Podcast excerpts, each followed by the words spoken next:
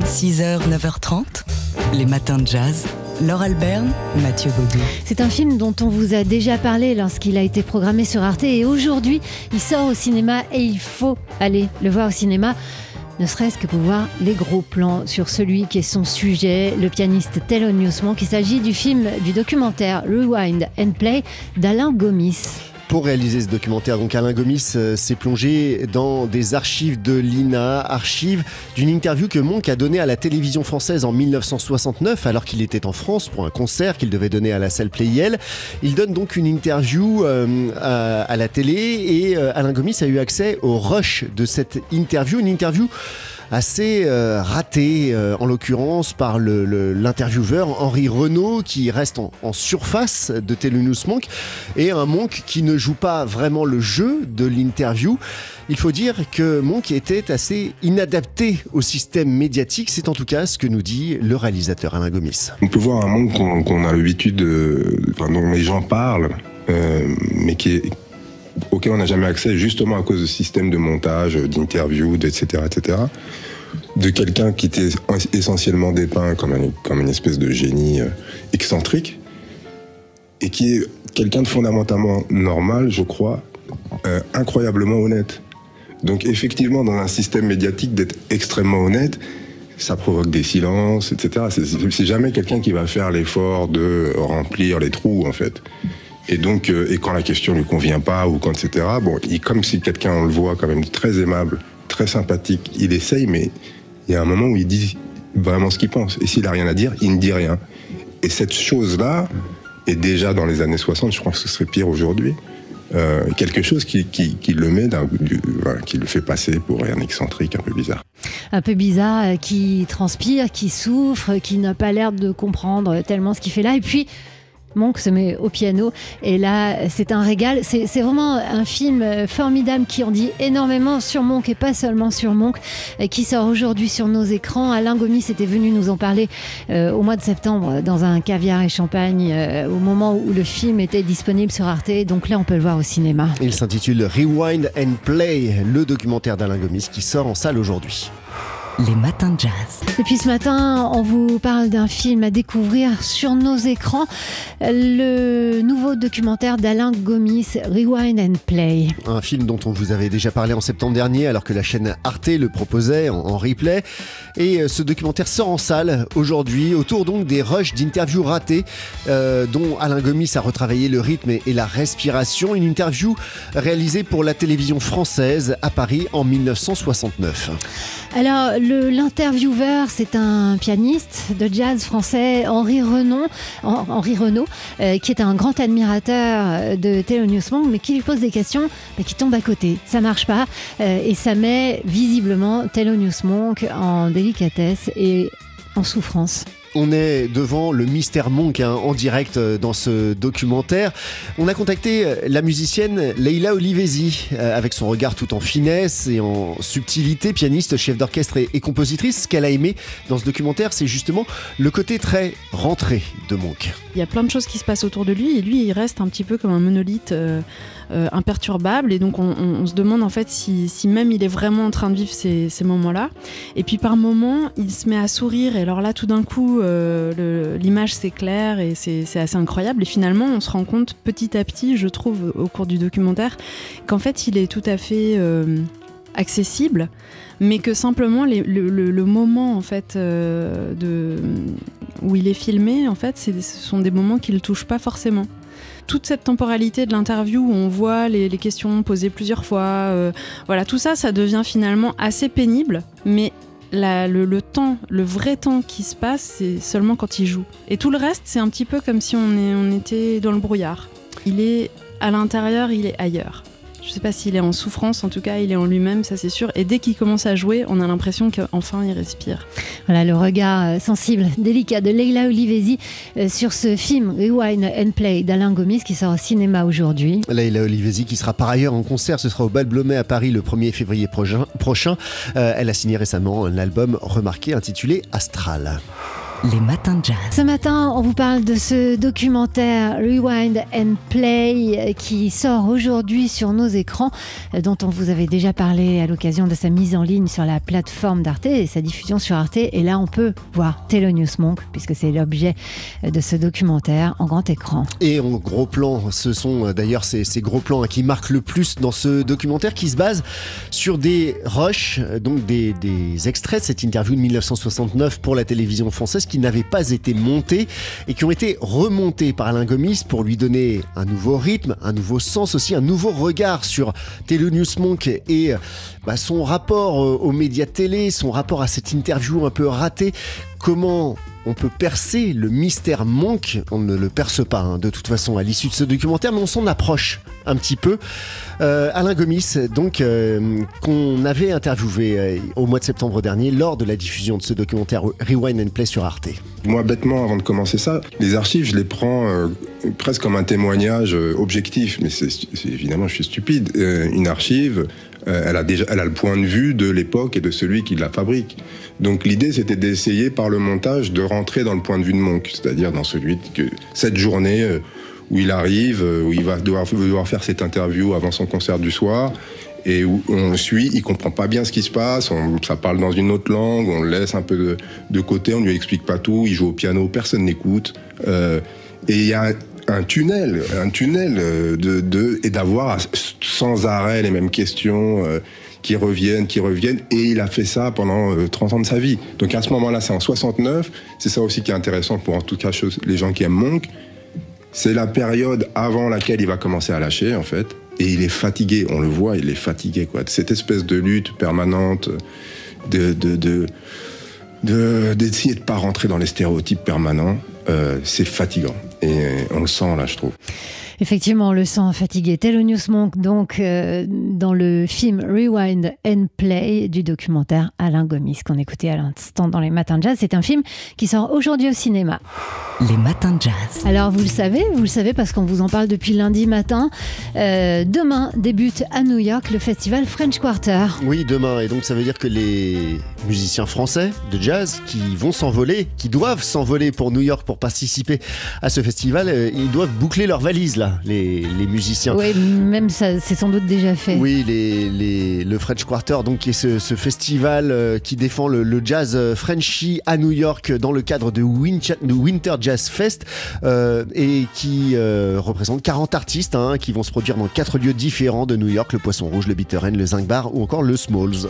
Alors, parmi ces musiciens qui partent à New York, il y a le quintet de jeunes musiciens Ishkero et euh, on a demandé à son bassiste, il joue de la basse électrique, Antoine Vidal, ce qu'il mettait dans sa valise. Dans ma valise, euh, perso, je vais mettre mes pédales d'effet, parce que c'est important pour moi. Ensuite, euh, bah, je vais mettre des fringues, parce que sinon, euh, ça va pas le faire. Et pas trop, parce que je me dis que j'aurai peut-être le temps de faire un peu de shopping là-bas. Et qu'est-ce que je vais mettre d'autre Si, un adaptateur de prise, parce qu'il faut pas oublier ça avant de partir aux États-Unis. Et des rêves plein En plus, moi, je suis déjà allé à New York, mais il y a, maintenant euh, 13 ans. Donc, je suis super content d'y retourner parce que j'ai que des souvenirs, mais des flashs. C'est un peu comme un rêve déjà. Donc, euh, ouais, juste redécouvrir la ville avec un autre angle en plus parce que là, on y va avec plein de potes et tout. Donc, euh, voilà. Voilà, partir avec des rêves plein la tête et peut-être des rêves de conquérir la scène new-yorkaise. Antoine Vidal, le bassiste du quintet Ishkero, qui sera donc euh, au programme du French Quarter Festival. Ça débute demain à New York, vous l'avez compris. Les matins de jazz. Polka. Chaque photo a son histoire. Et comme chaque mercredi, on accueille un membre de l'équipe de Polka Magazine. Aujourd'hui, c'est vous, Dimitri Beck, qui nous présentait cette photo prise à Brasilia. C'était dimanche. Et l'image est impressionnante. Des centaines de personnes envahissent les pelouses, la passerelle et le congrès national de Brasilia. Ce qui marque tout de suite, c'est cette marée humaine qui porte pour la plupart le maillot jaune de la Seleção, l'équipe nationale de football. Du jaune et du vert, comme sur l'immense ce drapeau brésilien qui est déployé près du centre de, la photo en question. Et bien voilà, avec aussi de nombreux drapeaux sur les épaules des émeutiers. Et bien tout ça n'est pas un hasard et c'est même une information. Le maillot est devenu le symbole des supporters de Jair Bolsonaro, le président déchu qui a perdu d'une courte tête à l'élection présidentielle en octobre dernier contre son rival Lula. D'ailleurs, Bolsonaro n'a pas reconnu sa défaite et ses partisans non plus. C'est la raison de cette invasion, invasion en pleine journée dimanche 8 janvier euh, des institutions de la place des trois pouvoirs à Brasilia, qui est le haut lieu de la démocratie au Brésil, avec le palais présidentiel, le Congrès sur la photo et la Cour suprême. Un ensemble qui s'inscrit et qui, inscrit, qui est inscrit au patrimoine mondial de l'UNESCO. Ces trois palais, un trésor de l'architecture moderne, réalisé par Oscar Niemeyer. Très vite, les images de l'invasion et de saccage des lieux vont être publiées sur les réseaux sociaux, des images qui vont choquer bien sûr le Brésil et le monde entier. Images aussi qui donnent une impression de déjà vu. Effectivement, Laure, comme une réédition de l'invasion du Capitole à Washington, à deux jours, jour pour jour après, il y a deux ans, les partisans de Trump, vous savez, les mouvements d'extrême droite avaient envahi le Congrès américain. Eh bien cette fois-ci, ce sont les bolsonaristes qui imitent les Trumpistes. Voilà, leur point commun, tenter un putsch pour reprendre le pouvoir à un candidat ou bien un président démocratiquement élu, un coup d'État tout simplement. Voilà, il est où alors le, le chef de ces putschistes à ce moment-là, Jair Bolsonaro Eh bien en Floride, il est parti deux jours avant l'investiture de Lula pour ne pas être présent sur les photos. Et dans une série de, tweets, il a condamné de, façon très timide ces émeutes, mais sans fermeté. Il a fallu plus de 4 heures aux forces de l'ordre pour reprendre le contrôle des lieux du pouvoir. Résultat, 300 bolsonaristes interpellés le soir même et plus de 200 le lendemain. Pas de mort à déclarer dans ces scènes de chaos, d'ailleurs, c'est même surprenant, mais un syndicat de presse a fait état de l'agression de cinq journalistes. Cinq journalistes, dont un photographe, celui de l'agence France Presse, l'auteur de cette photographie, Evaristo Sa. Et euh, sur place, eh bien, il, il a commencé à prendre cette photo, il s'est rapproché au fur et à mesure, il était à distance, il va pour rentrer au cœur des événements, et puis quelques dizaines de minutes après avoir pris cette image, une dizaine, quinzaine de casseurs l'ont insulté avant de lui tomber dessus et de le comme nous l'a raconté Eric Barada, le directeur photo de l'AFP au siège à Paris. Evaristo s'est fait voler tout son matériel photo, son téléphone, ses papiers et même ses lunettes. Ça semble assez surprenant. Il a passé quelques heures à l'hôpital, commotion, sans gravité, rien de cassé. Mais voilà, il a pu retrouver tout ça, une partie de son matériel, ses papiers et son téléphone, suite à l'arrestation de certains des, euh, des émeutiers. Donc une attaque, c'était véritablement une attaque contre la démocratie qui a été choquée, ébranlée, mais pas tombée. Dimitri Beck de Polka Magazine. Polka. Chaque photo a son histoire. 6h, 9h30, les matins de jazz sur TSF Jazz. Alors aujourd'hui sort un film, un tout petit film bricolé, fantaisiste, délicat, qu'il faut aller voir bah, au plus tôt, hein, parce que c'est le genre de film qui va avoir du mal à lutter contre les mastodontes. Il s'intitule Swing Rendez-vous. Il est signé Jérôme Barry. C'est l'histoire d'une chanson magique, ce Swing Rendez-vous, un morceau de jazz si parfait qu'il rend amoureux quiconque l'entend. Et c'est à la recherche donc de cette chanson que part Théodore, le personnage principal incarné donc à l'écran par Jérôme Barry lui-même. Euh, il part sur la piste de cette et ça le conduit jusqu'à New York dans les clubs de jazz de la ville.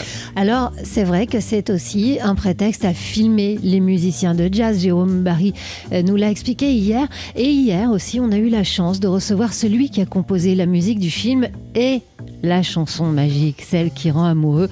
C'est le pianiste Giovanni Mirabassi qui l'a joué, cette chanson. La voici ici dans une version instrumentale et unique pour vous, les auditeurs de TSF Jazz. Le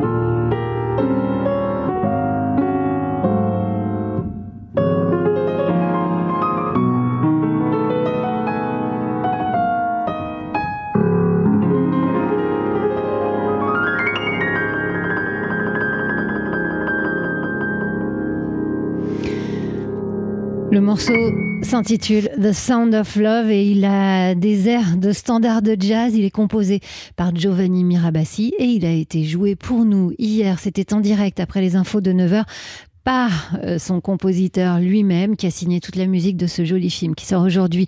Swing Rendez-vous de Jérôme Barry. Conseil d'amis, il y a plein plein de jazz dedans, en plus d'y avoir plein d'amour. Et conseil d'amis, euh, allez le voir vite parce que c'est un film qui n'aura pas la chance de rester longtemps sur les écrans. Les matins de jazz.